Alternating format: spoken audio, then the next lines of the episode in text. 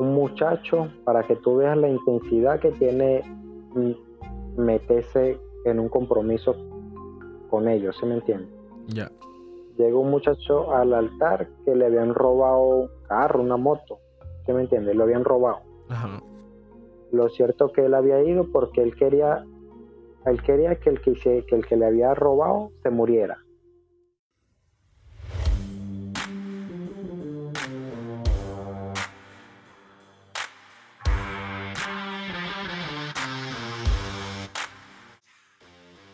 Bienvenido a Ánimo Compa con Alexander Valero y aquí hacemos entrevistas a personas que quizás tengan una historia que contar. Si quieren contar algo de su historia, contáctanos a través de Instagram y Facebook.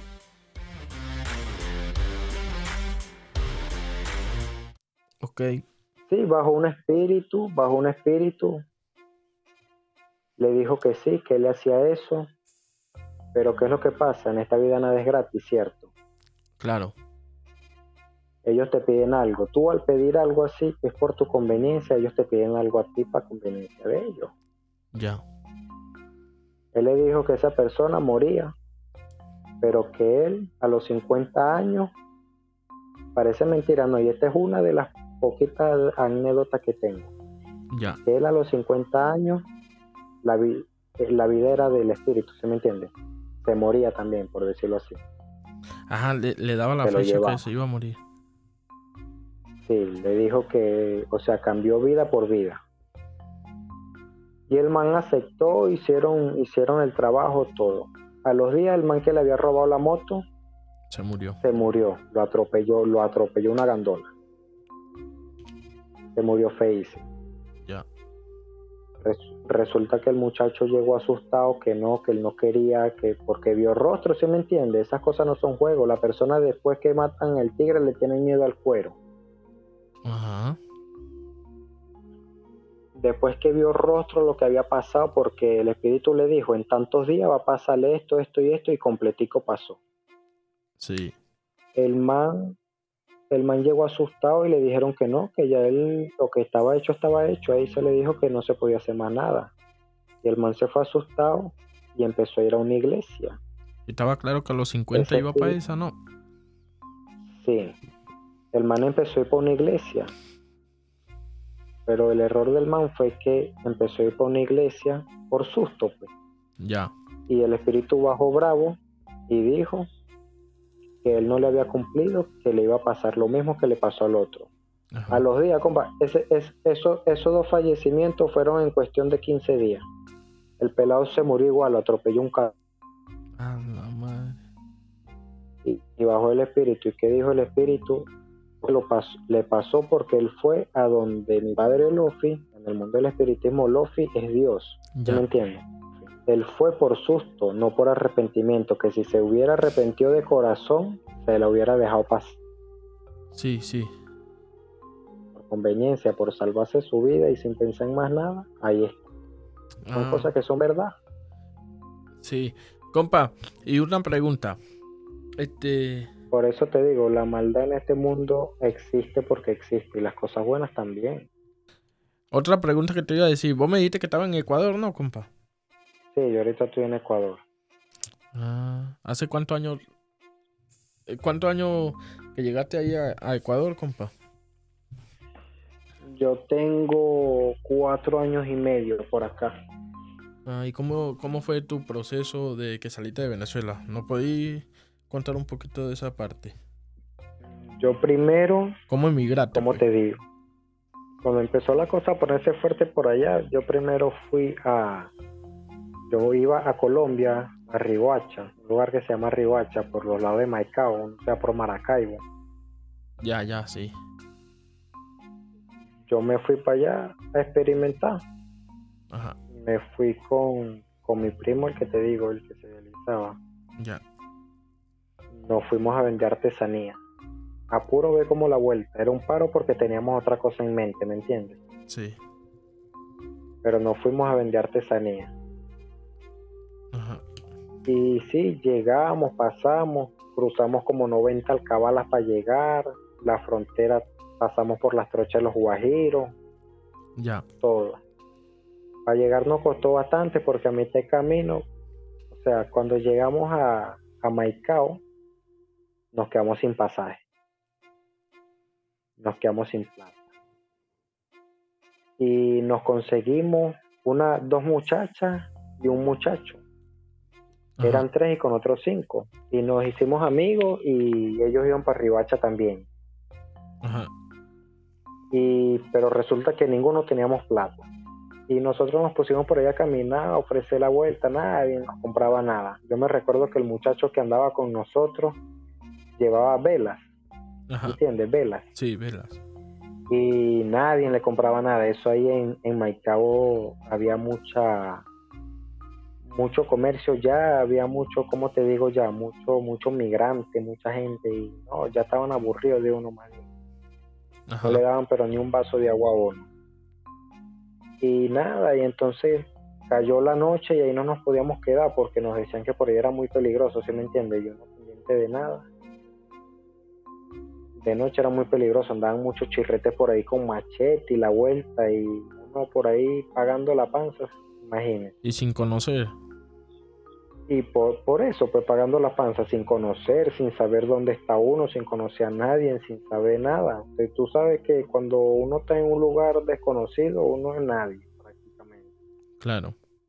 Y no, tomamos, vamos a montarnos en un bus de eso de Brasilia, el terminal de Brasilia. Ya. Cada pasaje, cada pasaje valía 16 mil pesos. Ajá. Nosotros éramos cinco, teníamos que tener casi 90 mil pesos. Y resulta que teníamos 12 mil pesos entre todos solamente. ¿Y qué hicieron? Teníamos, ¿qué hicimos? Reunimos esos 12 mil pesos, a lo que llegó el bus nos montamos, nos montamos un, un bus grande, si me entiende, eso de esas encabas grandes, viajeras. Ajá.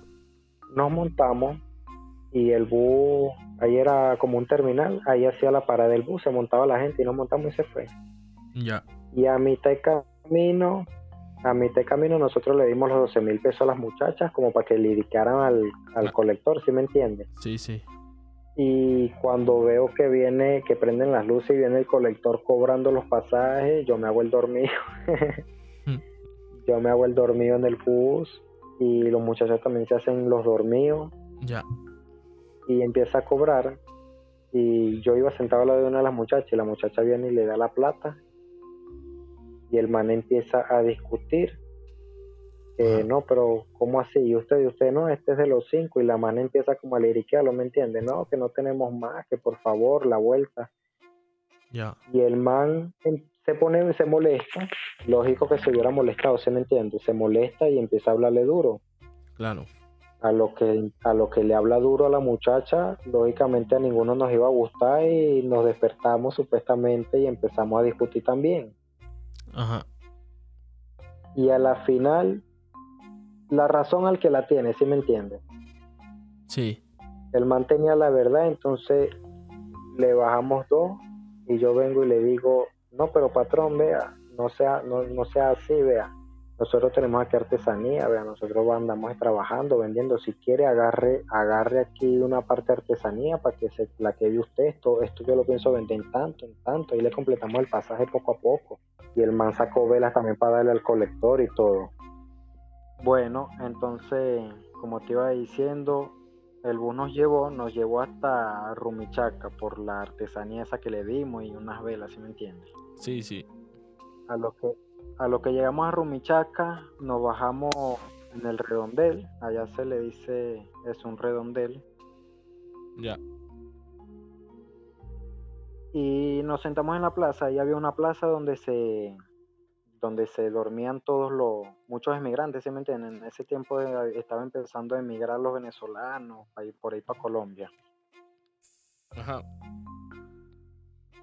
Y nos sentamos a ver qué íbamos a hacer y nos fuimos para un hotel. Un hotel no, eran unos cuarticos que alquilaban a 10 mil pesos la noche, a ver si nos dejaban dormir ahí y al otro día le pagábamos y le dejábamos algo en prenda, ¿sí me entiendes? Sí, sí. Y así fue, nos dormimos ahí. La señora del hotel, muy buena gente, de ahí de las habitaciones, nos prestó para que cenáramos y todo, la vuelta. Y dormimos, le dejamos unos perritos de cerámica que al otro día, a lo que nosotros vendiéramos y le hiciéramos la, la plata, le pagaban. Ah, ok. Y así fue. Al otro día nos paramos, nos caminamos todo, la vuelta, ¿sí me entiendes? Caminamos la... Eso es como un pueblito, no es una ciudad grande como tal, es como un pueblo. Ajá. Riohacha se llama. Caminamos por la playa porque esa zona es de playa. Y empezamos a vender, a vender, a vender, ofrecíamos en las casas la artesanía, la gente, alguna gente compraba, alguna gente no, y así poco a poco. Bueno, le reunimos la plata a la señora de la, de las habitaciones, le pagamos y, comimos y guardamos otra platica. Todavía nos quedaba mercancía, ¿no? Sí. Nos quedaba mercancía. Yo me acuerdo que esa, esa vez, el primer viaje, duramos tres días. Sí, tres días, si no mal recuerdo. Ah, pero... ahí logramos vender todo. Dime. Pero tres días ahí en Colombia. Sí, ahí, ahí en Colombia, porque nosotros queríamos era ir, vender lo que habíamos llevado y conocer, ¿sí me entiendes? Ah, ok. Y de ahí ya vendimos lo que teníamos, ya sabíamos cómo era el cruce, el pase, todo, y nos devolvimos. Llegamos a Maicao, nos montamos en una chirrinchera, esa ya no nos montamos en un bus, sino conocimos que había una chirrincheras, le dicen, son unas camioneticas así que uno se monta atrás y los llevan. Ah, ok. Cobran más barato y nos llevan para Maicao y ahí llegamos a la casa de cambio, cambiamos y sí, nos fuimos para Venezuela. Lo, lo, que queríamos saber era cómo era el cruce, porque nosotros teníamos una, una vuelta que queríamos hacer, ¿sí me entiende? Queríamos llevar para allá, porque lo que pasa es que días antes habíamos coronado una, una pistola. Ya y nos, y nos dijeron que allá las pagaban bien. Y sí, efectivo, conocimos a la gente y la vuelta, nos las pagaban en un millón doscientos pesos. Un millón doscientos mil pesos. sí, eso en Venezuela en ese tiempo, un millón doscientos mil pesos se hacían 21 mil, 21 millones, 21 mil. No recuerdo cómo estaba la modernidad en ese tiempo. Lo cierto que era 21, ¿sí me entiendes? Sí, sí. Porque como allá cada rato Sí, porque la pistola en Venezuela valía 4 mil y al cambio nos daban 21 mil. Mm. No, está bien. Y ya, pero hicimos el segundo viaje, no nos la llevamos.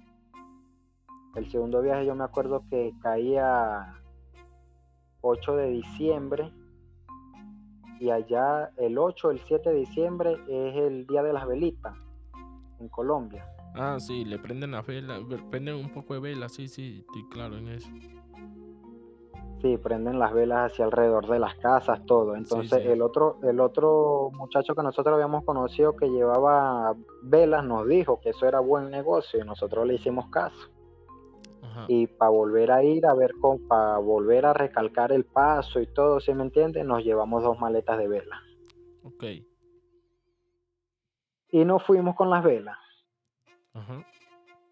Y sí, todo bien, pasamos, llegamos a Maracaibo, nos fuimos para allá, para los Filúos se llama. De Maracaibo vienen los Filúos, después viene Maicao, cruzamos por los Guajiros, las Trochas y llegamos de nuevo al mismo Riohacha. Al mismo pueblo ese. Sí, pero resulta que llegamos el primer día, llegamos de mañana, me acuerdo yo y no logramos vender nada, era, era seis. Y, no vendíamos nada, no, no vendíamos nada y entonces nos pusimos en la noche, no teníamos dónde dormir, pues. Ajá. De ahí nos fuimos en la noche para el muelle y yo agarré una cajita de velita, me acuerdo yo, le metí de muchos colores y me puse a caminar por el muelle y logré vender, vender, vender, vender. Y cenamos, pero no logramos hacer para la estadía. Para quedarse, pues. Y nos tocó quedarnos en la plaza. Claro, no, nos tocó quedarnos en la plaza. Nosotros dormimos en la plaza ese día. Ah. Y al otro día nos paramos y seguimos con mucha fe como uno tiene que ser positivo. Y vendimos las velitas. Vendimos las velitas. Al otro día también vendimos más velitas. Logramos vender todo. Las estábamos rematando por último. Sí, ya estaban como obstinados, pues. Sí, sí. No, pero la gente sí compraba. Lo que pasa es que la gente era como tacaña. Ah, ok. Duramos como tres días más esa, esa semana. Nos devolvimos y cuando llegamos a Maicao nos fuimos para la, para la casa de cambio y transferimos. Ajá. Ahí nos, ahí nos llamó una sorpresa por andar azarado, obstinado, ¿se me entiende? Dormir en esa plaza. Sí, sí. Resulta que no. Resulta que cuando transferimos, transferimos toda la plata y no nos no dejamos para los pasajes. Ah, ok. Salimos de la, cuando salimos de la casa de cambio no teníamos plata, pues habíamos transferido todo de brutalidad Sí. y no teníamos para los pasajes. Y no, y ahora nos entramos para la casa de cambio, nos dijeron que no, que ya no se podía, que ya la transacción estaba hecha, que no nos podían devolver plata, nada, ya listo, porque nosotros transferíamos ahí en la casa de cambio por una cuenta en Venezuela, para no llevarnos la plata en efectivo, porque los guardias nos motraqueaban todo. Sí, sí. Y no, pues de ahí para allá vendimos un teléfono que cargaba y llegamos hasta los filúos. De los filúos agarramos una cola para Maracaibo. Estuvimos como desde las 4 de la tarde como hasta las 7 de la noche hasta que logramos agarrar la cola, el empujón, como dicen por ahí. Y llegamos en Maracaibo y ya en Maracaibo cuadramos, llamamos y nos hicieron la transferencia del bus que nos iba a llevar para la ciudad donde yo vivo. Ah, ok. Y llegamos. En Venezuela, me acuerdo yo que estuvimos como dos semanas sin hacer nada. Y estábamos pegados, pegados, no teníamos plata. Y nosotros estábamos pensando porque y todo, si me entiendes, nos daba como que nos estábamos frenando para llevarnos esas pistolas para Colombia porque las alcabalas eran fuertes, Sí, sí. muy fuertes las alcabalas. Dígame, después de los Felú hay una alcabala que se llama el Puente Limón. Ajá. Esa, esa alcabala es rudísima. Pero bueno, consultamos, pedimos el H y nos dieron permiso para ir. La, las creencias de nosotros, ¿me entiendes? Sí, sí. ¿Y, y cómo fue el proceso? Háblame. Mm, Eso fue un proceso, nos fuimos dos, nos fuimos dos. Primero muchos tropiezos, nosotros nos dijeron como nos fuimos sin nada, nos fuimos como sin maleta, sin nada. Ajá. Nosotros, nosotros estábamos pensando llevarnos las. Primero habíamos dicho que nos lleváramos un termo con agua y hielo y la pegáramos abajo, ¿se me entiende? Que con el agua, el jugo, el hielo, lo que le echemos no se veía y ahí uno lo cargaba. Y estábamos buscando la manera, Ajá. pero no. Pero en el altar nos dijeron que no, que nos la lleváramos en la cintura nomás. Ah, ok. Y así fue, nos la llevamos. Nos fuimos dos. Llegamos a, nosotros sabíamos que donde nosotros vivíamos hasta Maracaibo no había problema. Ajá. De Maracaibo hasta los filúos, de, o sea, de los filúos para allá era que empezaban las alcabalas fuertes. Allá cada 100 metros hay una alcabala que los guardias se montan a quitarle plata a la gente. Sí, sí. Y nos fuimos, pasamos alcabala, alcabala.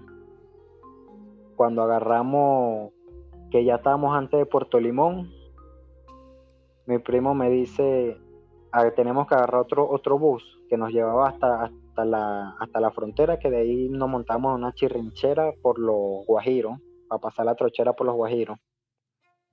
Sí. Ahí me dice, usted se monta en otro asiento y yo me monto en otro asiento. Y, y él la cargaba, ¿me entiende? Me dijo que si lo, lo agarraban, lo descubrían, porque es que esa alcabala era demasiado trinca, Ajá. que yo no andaba con él y ya que me devolviera. Y que avisara y la vuelta, pero el, que yo no me cayera. Ah, era retado yo no, chamo, pero ¿cómo serio, así? ¿no? Sí, ese man, uy, más el aprecio que me tenía, ¿sí me entiende? Sí, sí. Yo le digo, no, pero ¿cómo así? ¿Qué tal? No, no, usted siéntese en otro lado, ¿qué tal? Y bueno, yo me senté en otro lado. Resulta que él cargaba un suéter Y cuando paran el bus, porque no lo fallaban, en esa alcabala no, no fallaban, ¿se me entiende? No fallaban el... El bus, pues. La, la requisa. Sí. Cuando, cuando paran el bus, que mandan a bajar todos, en la puerta se paraba un man a, tantear a uno la cintura, los bolsillos, los pies, tú sabes, como revisan uno los, los pactos. Ajá. Entonces él viene y se pone el suéter, me acuerdo yo, el suéter de, se lo amarra en la cintura. Y el man lo tanteó y no se la sintió. Mierda, arrecho, ¿no? Arrecho, arrecho, una cosa de loco, ¿se me entiende? Pero no, el, man, el guardia lo tanteó, lo revisó y no se la sintió. Y la tenía ahí en la cintura. No, pero sabe que también que no se puso nervioso. Donde se ponga nervioso, pierde. No, pues sí se puso nervioso ese man se puso pálido, se le pusieron, ay Dios, tú sabes que los nervios son una cosa fuerte, ¿no? Sí, sí. Se puso pálido y cuando nos bajaron a todos y nos estaban requisando y el guardia se le para al lado a él y le dice que porque estaba pálido, que porque tenía los labios pálidos, pero él, él también era liricoso, pues y empezó, le mostró el brazo, porque como él te, te, contaba, él era el que se dializaba, le mostró el brazo, lo de, él tenía dos poporos en el brazo de diálisis. Sí, sí le dice que no, que él cargaba la tensión alta, baja, ¿se me entiende? Que no había comido, que como él es paciente renal, ¿qué tal? Le metió su lírica y vacílate que el guardia le mandó a buscar hasta una empanada y un jugo. y ahí sí tuvo suerte, Una empanada y un jugo le mandó a buscar. Y ya lo brindó y nos montamos en el bueno, fuimos y ya ganadores. Esa era la más difícil. Ajá. Y ese día sí duramos un, de un día para otro. Llegamos a Maicao, pasamos a Ribacha, la vendimos y nos devolvimos al otro día preciso. Ah. Contentos, ganadores. ¿Se regresaron de, de ahí? Dijimos, claro, nos regresamos de una porque íbamos a lo que íbamos. Ajá de ahí nos regresamos, llamamos a Venezuela, de ahí no, yo no fui más como por, ¿qué te digo yo? Eso fue ya a finales de diciembre, enero. Yo volví a viajar en octubre, noviembre, en octubre. Duramos como nueve meses, yo duré como nueve meses de nuevo en Venezuela, no, no fui más para Colombia. Después de eso, pues.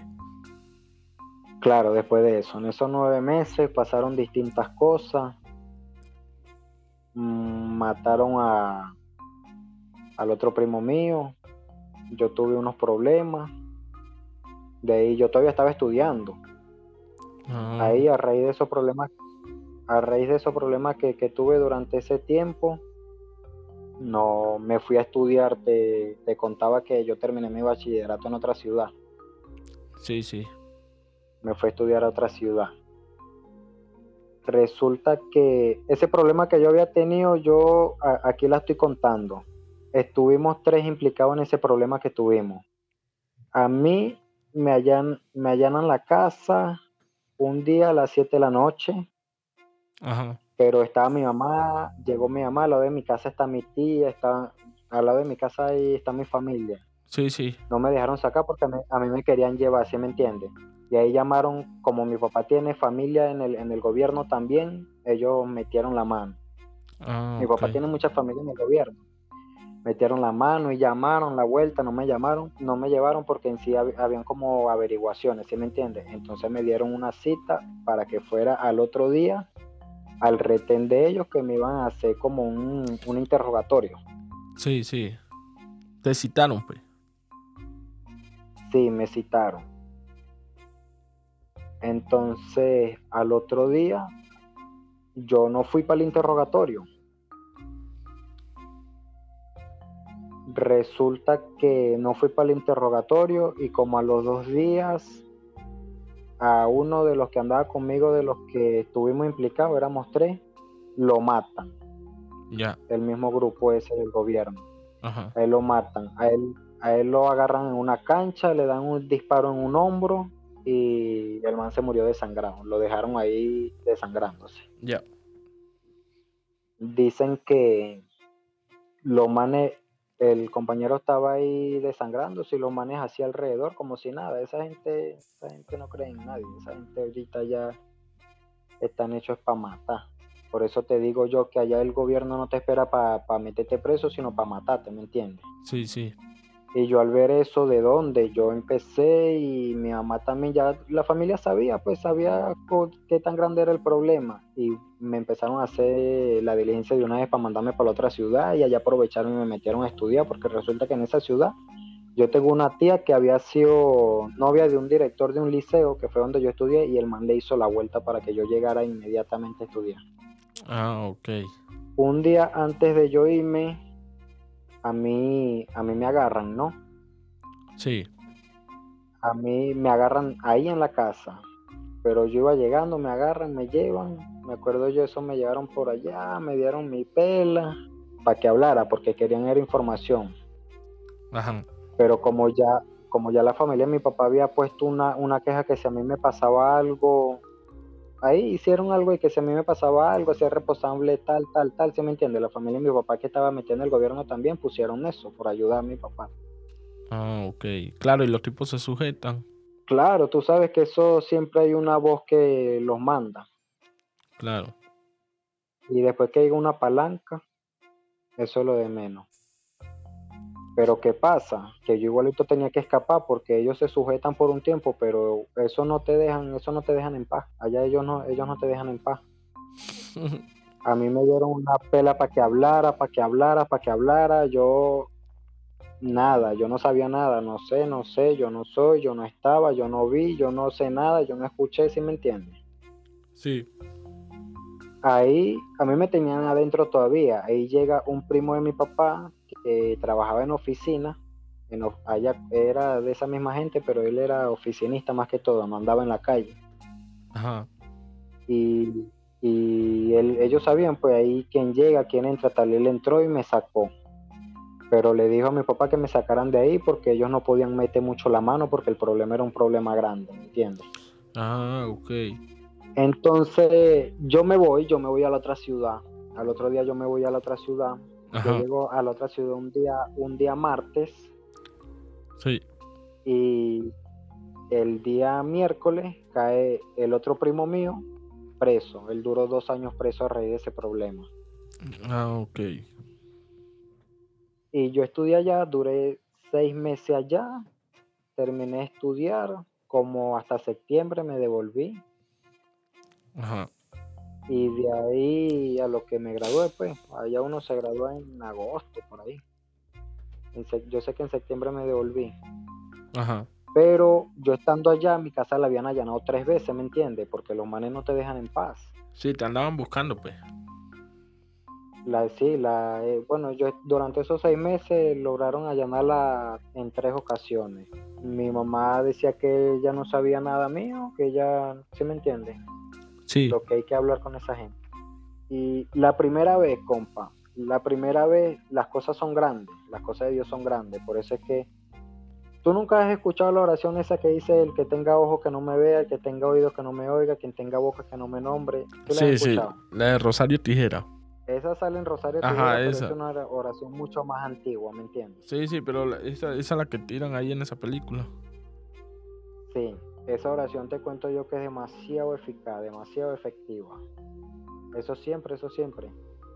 Yo me encomendaba todos los días con esa oración en mi mente antes de salir de mi casa, antes de salir, y yo a eso le tengo mucha fe, ¿me entiendes? Sí, sí. La primera vez en, en mi casa había una, una escopeta. Ajá.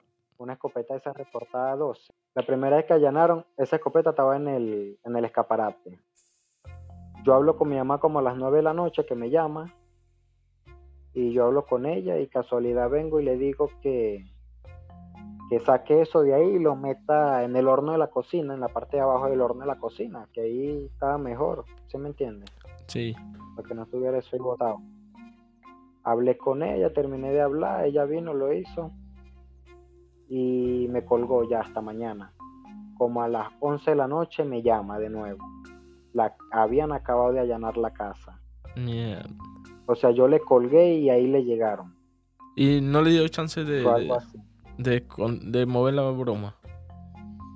Sí, e, e, ella la movió, ella la movió cuando yo estaba hablando con ella de una. Ah, ok. Por eso te digo yo que son cosas, si me entiendes, son cosas de Dios, por decirlo así.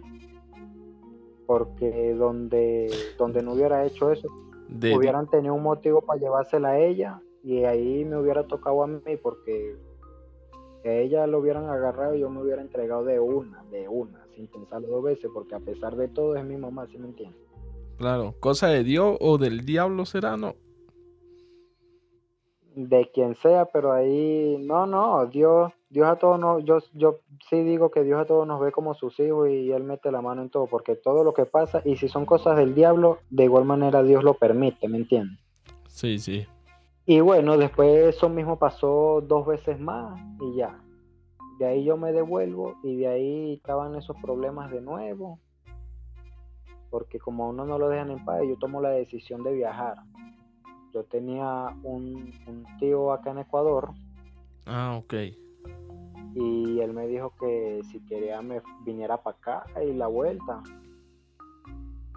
Y yo ya pues, pero yo no tenía plata y yo le dije que, que me prestara la plata. Ajá. Y él me dice que no me la podía prestar, que no tenía. Y yo en sí, yo no me quería ir, yo no me quería ir, yo no me quería ir para ningún lado, yo quería estar en Venezuela, en mi casa, ¿se me entiende? Uno en ese momento carga un chic demasiado, porque yo sigo así, yo, yo puedo estar metido en un problema o puedo estar en dificultad, pero yo soy como que antiparabólico, dijeron por ahí, ¿no? Sí, sí. Muy confiado. Entonces, y eso, y eso no debe de ser así, el que mucho se confía, hmm, imagínese usted mucho tan... Entonces... Habla. Entonces, entonces un día, entre esos mismos días, yo estaba en la casa, en una casa por allá, estaba con mi primo, nos sentamos abajo en una mate y estábamos hablando. Estaba con mi primo, el que, el que me quedaba, porque en ese entonces ya al otro ya lo habían matado y el otro estaba preso, que estando preso fue que nos traicionó, porque ese man cuando lo agarraron fue él soltó toda la sopa, ¿me entiendes? Ah, sí, lo comprometió a todo. A todo. Él duró, él en sí duró dos años, dos años preso, pero fue porque habló para salvar su propio pellejo y por una parte se le puede entender, pero por otra parte no, no estuvo muy bien porque eran cosas demasiado comprometedoras. No, porque él, él, él en sí hubiera durado unos 25 años por lo que se había hecho, ¿me entiendes? Sí, sí. Y ya. Entonces yo estaba ahí con el que me quedaba prácticamente. Y yo me recuerdo que él me dice, ¿prefieres tú irte por allá cinco años? Tú te vas por allá para Ecuador, porque yo le había dicho que me, que me estaba jalando para Ecuador, pues. Me dice que es mejor estar por aquí cinco años, despejado del mundo, despejado de la mente, sin ver a, mi familia, a mi mamá, a nadie, se me entendía, estar tranquilo por aquí a que me agarraran preso y durar cinco años preso perdiendo la vida, perdiendo el tiempo. Pues sí, eso es verdad, marico. Ahí yo como que, yo recapacité, si me entiendes, yo dije, eso sí es verdad, a mí me agarran preso y yo ponte que dure cinco años preso. Es tiempo perdido. Yo pierdo todo ese tiempo. Claro. No tuviera ni la hija que tiene ahorita, compa.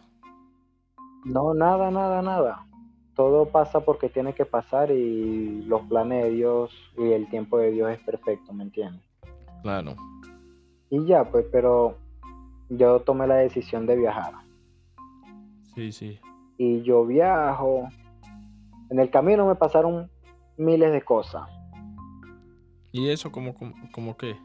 Por lo menos yo salí, yo salí con 100 dólares nomás. ¿Con 100? Sí, yo salí con 100 dólares en ese tiempo. Pero cuando ese tiempo alcanzaba 100 dólares era plata, ¿está claro? 100 dólares era plata, pero a mí no me alcanzó. No alcanzaba, en ese tiempo estaba... Es más, yo te digo, en ese tiempo estaba más caro el pasaje de Cúcuta a Tulcán que hoy en día. Ah. Yo pagué, hoy en día te, con 80 dólares uno pasa de frontera a frontera. sí cruza toda Colombia, pues. Sí, sí. Yo pagué esos 100 dólares. Porque primero, yo viajé hasta San Antonio, porque no me fui por Maicao, sino por San Antonio para llegar a Cúcuta. Y en San Antonio yo iba a sellar pasaporte, yo tengo pasaporte también. Ah. Yo iba a sellar pasaporte y resulta que había unas colas inmensas, había gente de tres días anterior. Yo llegué un día miércoles y había gente desde el día lunes esperando para sellar pasaporte. Sí, sí. Y no había sistema. Yo ahí al, al- a donde se sella pasaporte, a la frontera, llegué como a las 9 de la mañana y logré sellar pasaporte a las 4 de la tarde. Porque llegué, me relacioné, había gente ahí amanecía, no podían nada, me relacioné y un menor por allá me de esos trocheros, pero Sí. yo no quería pasar por la trocha, sino yo quería sellar el pasaporte para venirme legal, porque si no que no me aceptaban en un trabajo que me tenían, ¿sí me entiendes? Sí, sí. Y un trochero me dice, no, dame 20 dólares y yo te hago sellar el pasaporte. Y yo le digo, tú sabes que todo es una corrupción hoy en día. Claro. Yo le digo, no, papá, yo 20 dólares yo no lo tengo, causa. Yo 10 dólares te doy. No, pero que 10 dólares es lo, lo que me, me cobra el guardia, que yo no me voy a ganar nada, que yo no sé qué. No, no, no tengo, no tengo, le digo, no tengo, no tengo. Eso fue como al mediodía, como en la tardecita, como punte 4 de la tarde, me vuelve a llegar. Dale, sí va, dame los 10 dólares, vamos. Y nos fuimos al, a donde está el puente donde, donde ya se cruza, que ahí están los, los guardias parados. Sí, sí, sí. Y el, y el un guardia, y el guardia me habla claro, que sí, que él me sella el pasaporte, que le diera el pasaporte, que él iba y venía. Yo le digo, no, y yo como sé que tú vas a volver a venir con mi pasaporte, no, así no son vueltas. Y me dice, no, si yo tengo que estar aquí para bajuro, yo nada más estoy trabajando. Y yo le paso el pasaporte, pues. Sí. Y el man se va, como a la media hora llega con el pasaporte sellado. ¿Qué dijo usted, y coronel? yo cruzo. Coroné de una, yo crucé de una. Uf, ya estaba fuera de Venezuela. Crucé, llegué a Colombia, ahí me quedé una noche. Al otro día el bus me, me cobró este 93 dólares cobraba el bus. 93 dólares, si no mal recuerdo. Hasta Rumichaca. Rumichaca. Hasta Rumichaca, sí, iba a decir. Porque ahorita, ahorita se está pasando más que todo por aquí, por, por Ipiales, pero no, en ese entonces era por Rumichaca. Se hace frío ahí, ¿no? En Rumichaca. Demasiado, compa, ¿tú estabas ahí? Claro. Rumichaca hace un frío bandera. No. Duro, duro, duro. Bueno, resulta que me cobraron 93 dólares, yo tuve que que recoger por ahí unas vuelticas, la vuelta, porque yo cargaba unos libritos, ¿sí me entiendes? Yo cargaba unos libritos de ese de la escuela y como me faltó un poquito de plata, yo los vendí. Me puse a re de esos libritos que traen cuentos y eso, Ah, de sí, sí. Pinocho, Sí, sí. sí. Yo los saqué de la maleta y me los vendí, me recorrí por ahí en Cúcuta, tata, y completé el pasaje. Ah. y me, y me fui. Resulta que en el bus, ese bus duró dos días y un poco más. Eso uno no aguanta, pero ni la espalda, uno no aguanta, uno no sabe cómo sentarse, uno no aguanta el cuello, nada, nada. Eso Y es ese- lo peor del mundo, viajar tanto tiempo en Y- un bus. ajá, y Col- Colombia es uno de los países más largos para cruzar, chamo. Y ese poco de curva, curva y voladero, curva y voladero. Sí, ese poco de curva ya, lo que uno entra en el páramo, eso es demasiado feo. Sí, sí. Yo le tengo pánico a eso, ¿viste? Y no, y, y- y Colombia es, es largo para cruzarlo, chamo, largo. Más de dos días duré yo, me recuerdo. Sí, le ronca. Bueno, llegamos a Rumichaca como a las 2 de la tarde. Y ahí me puse a hacer la cola para sellar pasaporte también. Ajá. Y una cola inmensa, inmensa, una cola también, demasiado fuerte. En ese tiempo estaba la cola de la carta andina, de los pasaportes, de no, cantidad de gente ahí. Sí. y se hicieron las 10 de la noche y nada, esa gente estaba horrible. Hicieron una cola nueva y yo ahí para empezaron a repartir panes, gente de ahí mismo, de, de ahí de la frontera, ¿sí me entiendes? los de migración, hacen caridades. Sí. Le dan panes a uno, le dan café y cosas. Y por allá me agarrado uno de, de migración y a un grupo y dice, porque yo en el camino conocí a cuatro muchachos más, ¿me entiendes? Que ellos iban para Chile. Ellos iban a pasar de largo para Chile.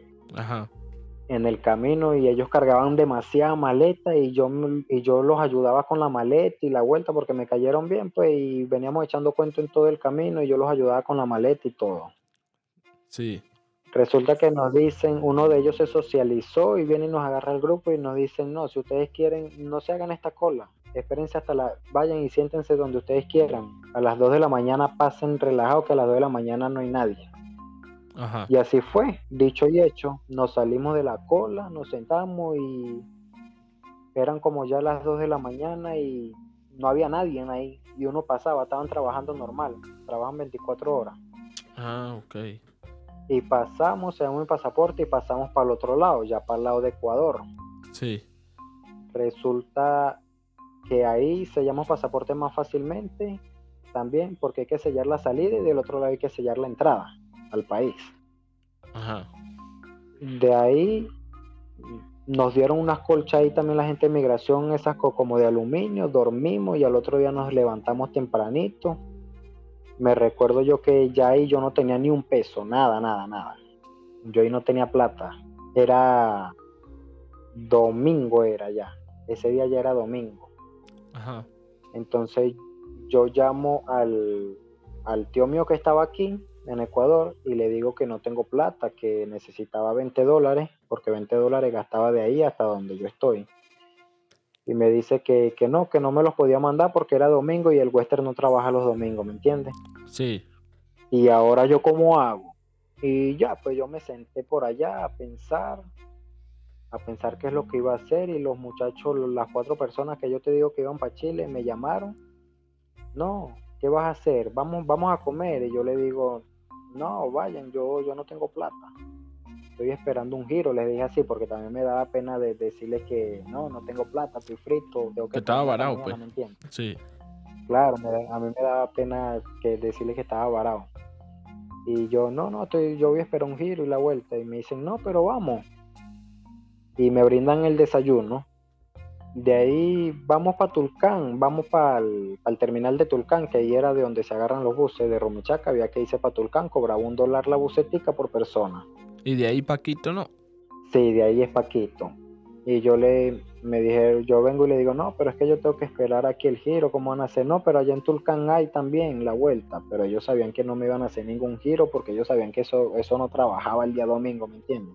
Claro, claro y me pagaron también el la bucetica, me pagaron el dólar, llegamos al, a Tulcán y yo igual, pues me senté por allá a ver qué hacía, yo estaba era mirando la pista para salir para afuera a ver cómo rescataba plata. Claro. Y yo tenía una leche condensada y una vaina que me había llevado para el camino. Y yo dije, no, si caso tal vendo esto, pero yo no sabía ni cuánto costaba eso ahí. Una leche condensada que vale un dólar y algo. No me alcanzaba para nada. Claro y me dicen, ellos compran su pasaje y van a viajar y me dicen, no, ¿y tú qué vas a hacer? Me dice. Y yo le digo, no, yo sinceramente no sé qué, no, no sé qué hacer, estoy esperando, tengo que buscar la manera de cómo logro que me hagan un giro la vuelta, porque en verdad ahí sí les dije, en verdad ahorita estoy varado, el wetter está cerrado y la vuelta. Y me dice, no, no, tranquilo, tranquilo. Y se fueron y me compraron el pasaje Paquito. Nah, huevona, está bien, chao. Sí, sí, eso fue una bendición que cayó del cielo, ¿me entiendes? Eso, esos muchachos se portaron muy bien conmigo. me compraron el pasaje, me compraron el pasaje para Quito y me dijeron de Quito para a donde tú vas a Santo Domingo, que es donde yo estoy ahorita, vale 3 dólares el pasaje y me dan los 3 dólares. Y yo, bueno, muchas gracias, la vuelta, ¿sí me entiende todo. Y tú puedes creer que se me pasó por alto quitarles el número de teléfono o el Facebook. Hasta el sol de hoy más nunca supe de esa gente. Ah, ok. ¿Vos de Quito te allá cuántas horas, chamo? A tres horas, cuatro horas. Santo Domingo, ¿eso queda por dónde? ¿Por, la costa? Nada. Santo, no, Santo Domingo es el medio, tú sabes que de la vía de Quito hasta Guayaquil tienes que pasar por Santo Domingo, juro. Está en medio de Quito y Guayaquil. Ah, ok, no, está bien. Bueno, entonces resulta que sí, ellos se fueron primero, nos despedimos, cuando se fueron, nada, ahora no les quité pero ni el número para comunicarme con esa gente, nada. Y me dieron los tres dólares. Y sí, me fui para Quito. El bus salió como a la media hora, me fui para Quito. En Quito yo tenía que quedarme en el terminal de Quitumbe. De Quitumbe para allá me cobraban tres dólares en ese tiempo, pero yo me quedé en el terminal del otro lado de la ciudad que se llama Carcelén, el terminal de Carcelén. Ya. Y ahí el pasaje valía 5 dólares. Te faltaban dos. De ahí me faltaban 2 dólares. Y resulta que llegamos tarde porque se hizo el mediodía, yo salí el mediodía, yo llegué como a las 6 de la tarde a Quito y yo tenía hambre, yo vengo y agarro un dólar, me compro unos panes, me compro un jugo agarro otro dólar porque andaba criciado, como quien dice, me compro un par de cigarros, me siento fumármelo y me quedaron un dólar veinticinco. Y fui a comprar el pasaje y nada, el pasaje valía cinco dólares. ¿Y usted de dónde? Y yo no. ¿Y yo de dónde saco esa plata? Si más bien me puse a chocarla porque tenía hambre. Entonces empecé a preguntar de, ¿Cómo es que se llaman esos, compa? las cabinas donde venden los pasajes. Ah, las oficinas. En las taquillas. Sí, en las taquillas, de taquilla en taquilla, y no, toditas tenían el mismo precio. Y empecé yo a liriquearlas una por una, que lo que tengo es un dólar veinticinco, ¿qué tal? Y lo que me decían ahí en Quito son esos serranos, esas personas son demasiado, ¿cómo te explico? No todas, sí me entiendes, pero la, pero la gran mayoría son demasiado repelentes, son repugnantes, no, no ayudan a uno. y entonces me decían que no, que no, que no. Entonces yo por allá vengo y agarro un van y le explico que yo lo que tengo es un dólar 25, que no me alcanza, que cómo hago la vuelta, que en verdad necesitaba llegar a Santo Domingo y todo. Y él viene y me dice, no, tú tienes que, haz algo mejor cómprate el ticket, que es el pase donde están los buses, ¿sí me entiendes? Sí. Que vale 25 centavos. Y allá el man justo al que yo le pregunté era colector de un bus, no era el chofer, pero era colector de un bus que venía para acá. Ajá. Y me dice, cómprate el ticket que vale 25 centavos y pasas para allá y allá me buscas en el bus que yo te hago la vuelta. Coronado yo le dije, yo, yo aquí tengo dos leches condensadas, yo te las doy también para que me, para que me lleve, y es que yo necesito es llegar. Me dice, sí, sí, vaya, vaya, vaya, vaya, me dice. Y yo vengo, compro el ticket, paso, paso la, la puerta esa, porque el ticket no tiene que pasarlo, y ahí le abren la puerta a uno y uno pasa por donde están los buses. Y donde estaba el man, yo no le pregunté nada ni nada y me monté nomás en el bus, me monto, guau, me siento. Y el bus arranca y cuando el man viene pasando, yo vengo y le saco las dos leches condensadas y le saco el dólar y el man no me cobró nada. El man me dice, no, no, tranquilo, guárdate eso, que eso a ti te sirve más adelante. Más coronado todavía. Claro, comprendedor el tipo. Es que yo, yo, yo te entiendo, mano. Uno cuando anda migrando así de, en la calle lleva demasiadas cosas, chamo, tropiezo de todo se consigue de todo uno, está claro. Sí, sí, uno se consigue de todo. Bueno, me imagino que, tú has pasado por eso también. Tú también, ¿se me entiendes? También te ha tocado que a la gente en cuestión de migración, de viajar. A veces uno se queda sin plata, a veces no, no, las cosas son fuertes en la vida. Sí, no, yo, yo he estado por varios países, bueno, duro, duro, duro. Antes de estar por aquí, Estuve en Ecuador, en Colombia, en Perú y después fue Imagínate, a ti te ha tocado estar en eh, a ti te ha tocado estar en varios países. Yo que solo he estado en Colombia y en Ecuador y todo lo que he llevado. Así le ronca. Bueno, entonces de ahí logré llegar a Santo Domingo. Ok. Y aquí empecé a trabajar. Aquí empecé a trabajar, duré seis meses trabajando construcción. Ya y de ahí poco a poco he trabajado, ya tengo el tiempo que llevo aquí trabajando, trabajando, poco a poco he trabajado muchas cosas, después que empecé a trabajar construcción aquí trabajé en jardinería, trabajé ah. vendiendo cómodas, ah, distintas cosas. ¿Ahorita trabajas de qué? ¿De pintura o qué? Sí, ahorita aprendí a pintar, a empastar y hago esas cosas. Y sí sabes pintar bien, bien, bien, bien. Sí, yo gracias a Dios me gustó lo que se llama la pintura, el empaste, los acabados y eso lo aprendí bien. Y ahorita eso es lo que hago. Ah, ok. ¿Y pintáis en altura o, o cosa normal, breve, así bajito?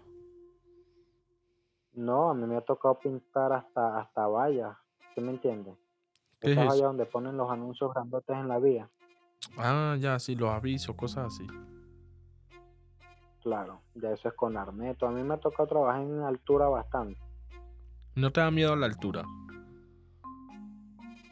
No, pues te queda miedo, da miedo, pero no tienes que trabajar con cuidado nomás. Claro. A mí me ha tocado trabajar hasta sin arnés. Y por, bueno, por aquí hubo un tiempo que me tocó trabajar en unas alturas, unas estructuras, sin arnés, sin nada, y era bien peligroso, te cuento, porque como aquí estaba el clima lluvioso, eso era resbaloso y todo. Sí. Pero ahí con cuidado uno trabaja, no más. Mira, compa, y escúchame, papá. ¿Qué, te gusta de, de, la palabra de Dios, pues? ¿Sí crees en Dios? Claro, obvio, ¿no?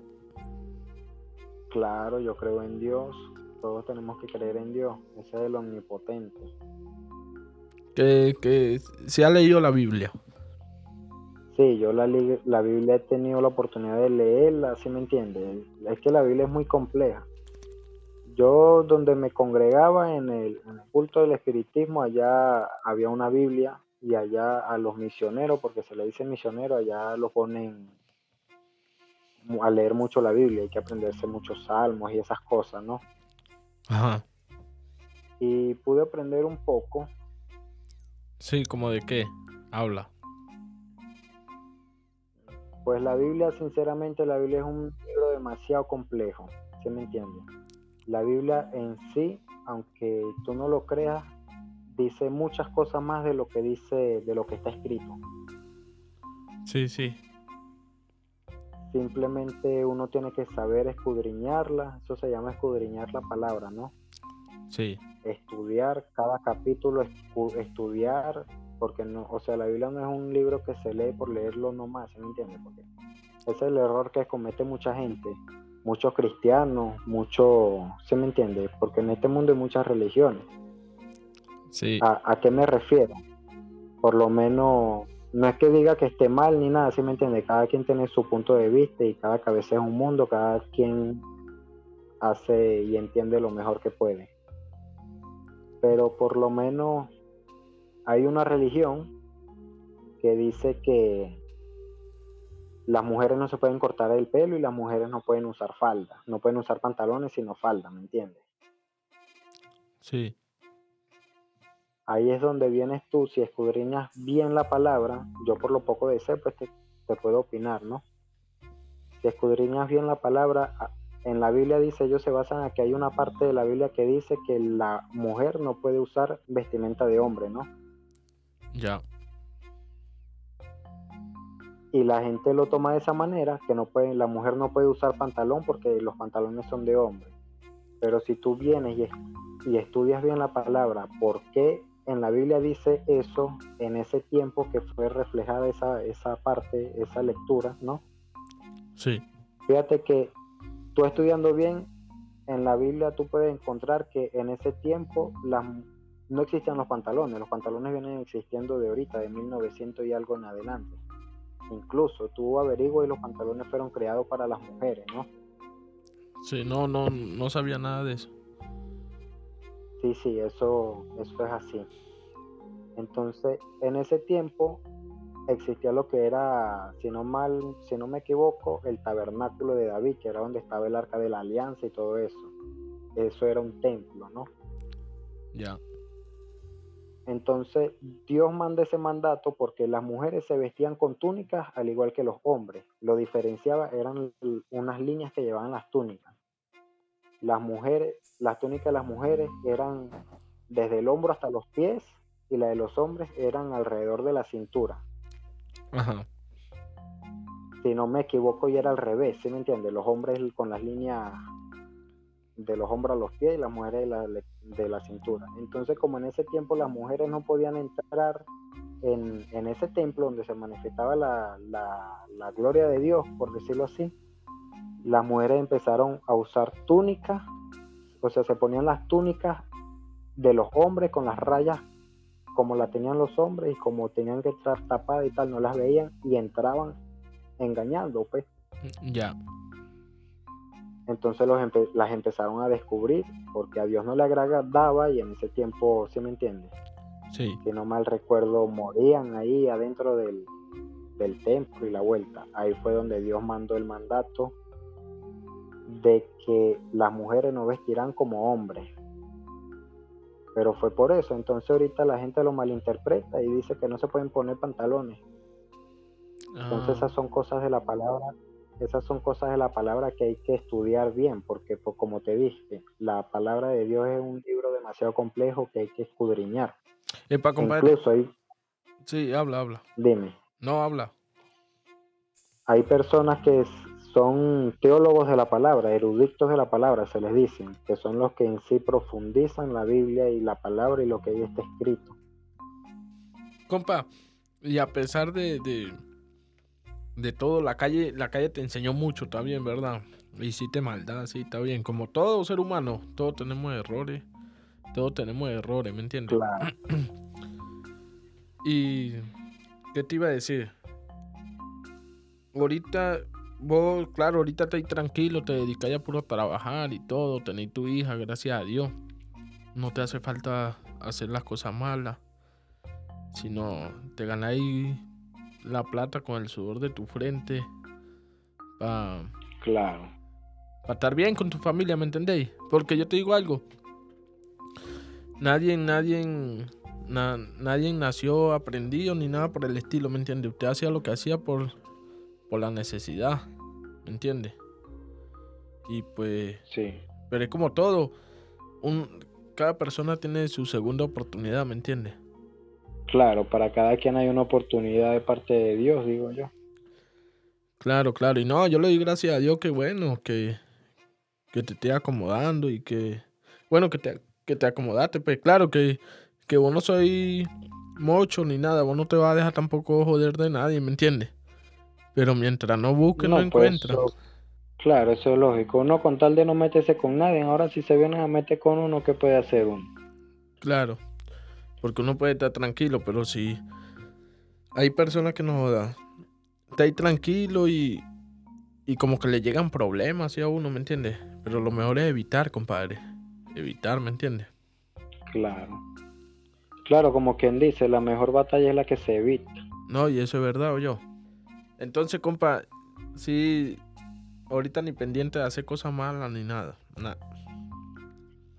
No, ahorita ni pendiente, ahorita como te digo, yo estoy enfocado en trabajar, en, en mi familia. Aquí ya estando aquí conocí una muchacha, nos la llevamos bien, tuvimos una hija y la vida me ha tratado bien, a pesar de que no nos, ¿cómo te digo yo? No estamos de lo mejor, como quien dice, porque cualquiera quisiera tener cosas, carros, casas, ¿sí me entiendes? Nada, sí, Pero gracias a Dios, Dios nada, es un error, compa, es un error. Pero sí tan de lo mejor, compa. Qué carro y qué coño madre. Claro, Eso es mentira. Lo mejor Claro. es, es estar así. a eh. la final. ¿Cómo? que eso es un error, como tú dices, pues, porque a la final la avaricia rompe el saco, ¿sí me entiendes? Claro. No, pero lo mejor es. Lo mejor de la vida que uno está súper ganado es tener salud y, vida y salud. Que Dios le dé eso, que de resto uno se encarga de buscarlo, ¿me entiendes? Pero. ey, ¿qué más le vas a pillar a la vida si está ahí con. con una princesita a tu lado, más tu esposa, mano? ¿Qué más? Relajado, vivir bien. Me imagino que tenéis. vivir solo con tu jefe y tu hijo. y tu hija, perdón. Claro, claro, es que ¿qué, qué más le puede pedir uno a la vida? Yo ahorita en este momento en mi vida, después que mi familia tenga vida, salud, estabilidad y un plato en la mesa los, las tres veces al día, yo estoy relajado, dándole gracias a Dios todos los días, ¿sí me entiendes? Por la oportunidad que me ha dado de vivir, de cambiar, de, de progresar, ¿sí me entiendes? De ser feliz, que es lo más importante en la vida de uno. Claro. Uno después que sea feliz y que haga las cosas bien, uno está ganado ya. Claro, compa, pero te voy a hablar claro también. Tampoco hay que quedarse entancado ahí en, en puro que, este, ¿cómo te explico? Que no, que mientras haya eso, no, no, hay que pensar en grande también, ¿me entiendes? Tener mente millonaria para pa que de pan, ¿así me entiendes? Uno con pensando en grande, compa, le va bien o yo. De pana que sí, compa. Claro, porque la idea es progresar y cada vez en el sentido económicamente, no, cada vez tener un poco más y lograr lo, lo que uno se proponga, tener sus cosas, estar bien estabilizado. Sí, sí. Eso es muy importante también. Sí, así es, pensar en grande, compa, porque yo siempre tenía esa mente, compa, yo siempre tenía esa mente. Siempre tenía esa mente, no, yo estoy bien porque estoy comiendo bien, relajado, no aguanto hambre, mi familia está bien. Pero siempre me quedaba ahí, ¿sabes? Y siempre me quedaba ahí, prácticamente trabajaba y la misma rutina siempre. Pero uno es que pensar en mente millonaria, compa. Para adelante, ¿me entiendes? En, en grande, pensar en grande siempre, siempre. Y yo sé que la vida le va a cambiar, compa, a bien, a bien. De pan yo, papá. Claro, que así sea. Y e, eso, eso, eso que tú dices, ahí tienes mucha razón, ¿no? Porque esa es la idea de uno. Por lo menos uno tiene que proponerse una, una meta. Eso yo digo yo, uno tiene que proponerse una meta. Si por lo menos el día de hoy, hoy, hoy en día, hoy aquí donde estoy yo parado, no, no tengo tantos logros, tantas cosas como quisiera, ¿sí me entiende? Pero sabemos que el tiempo de Dios es perfecto y todo a su ritmo, todo a su paso. Sí, así es, compa. No, mire, hoy usted está relajado, le faltarán cosas, como usted dice, compa. Pero la vida a uno le cambia, te puede cambiar en tres meses, en cinco meses, en un año, como te puede cambiar este mes, que te llegue una bendición grande, como sea. Pero la vida en cualquier momento le cambia a uno, compa. Como le digo, hay que pensar en grande tener mente millonaria, compa, ¿sabe? Y tratar de hacer todo lo bueno siempre. Yo sé que todo, como vuelvo y le digo, todos tenemos pecado, tuvimos pecado, tenemos pecado. Pero ¿qué importa? Con tal y empieza a hacer las cosas correctas, bien hechas, yo sé que le va a ir bien en la vida, ¿me entiende? Porque siempre hay una segunda oportunidad, viejo. Claro, claro, siempre hay oportunidades, así como tú dices. No, y yo sí tengo algo en mente a cada quien nos, nos cae una bendición, una oportunidad, lo que hay que saber es aprovecharla en el momento y saber atajarla en el aire, como quien dice. Sí, sí, y sí, porque hay muchas personas que le llegan esas oportunidades o, o le dan la confianza de, de algo para salir para, para adelante, pero abusan de la confianza, ¿me entiendes? Claro, claro, ese error también lo cometen mucho porque hay muchas personas que vienen y le dan la mano y quieren agarrar el brazo completo y al final lo muerden, como quien dice. Claro, y esos son gente que, que dicen, ay, yo soy vivo porque hago esto. Eso es mentira, eso, eso es ser bruto, compa. Vivo el que hace las cosas bien, o yo. Claro. Como decía un, como decía un rapero allá en Venezuela el que llega, malandro es el que lega viejo. Mira, compa. No, pues por aquí estamos, estamos a la orden para lo que sea yo, compa. Este, le voy a hablar claro, viejo. Este, si conoce a alguien que, que quiera llamarnos para hacer una entrevista, bienvenido es yo. Claro, claro, no, por ahí cualquier cosa, cualquier compañero, ¿se me entiende? Compañero, compañera, yo, yo le comento, porque tampoco es fácil para todas las personas estar dando estas entrevistas así, ¿se me entiende? Claro, claro, no, yo te entiendo. Compa, de todas maneras, para adelante y más nada yo, papá. Que bendiciones vienen. No vendrán todos los días, pero en algún momento vienen, compa, y, y lo único que le digo, haga la cosa bien para que le vaya bien. ¿Me entiendes? No mire, no mire hacia atrás en las cosas malas que haya hecho, no bórralo, ¿me entiendes? Sino dele de aquí para adelante una nueva vida, haciéndolo bien, para que Dios lo bendiga como es, papá o yo. Sí, sí, sí, gracias por los consejos, yo. No, papá, esa es la que es. Estamos para eso. Mire, por ahí estamos hablando, estamos en contacto, viejo. Se cuida por ahí o yo. Bueno, igual, mil bendiciones por allá, ¿no? Dele, papá. Estamos activados, papá. Por aquí con ánimo, compa. Usted sabe cómo es. Claro, claro. Esa es la que... Listo. Dele pues, papá. Bueno, pasen bien.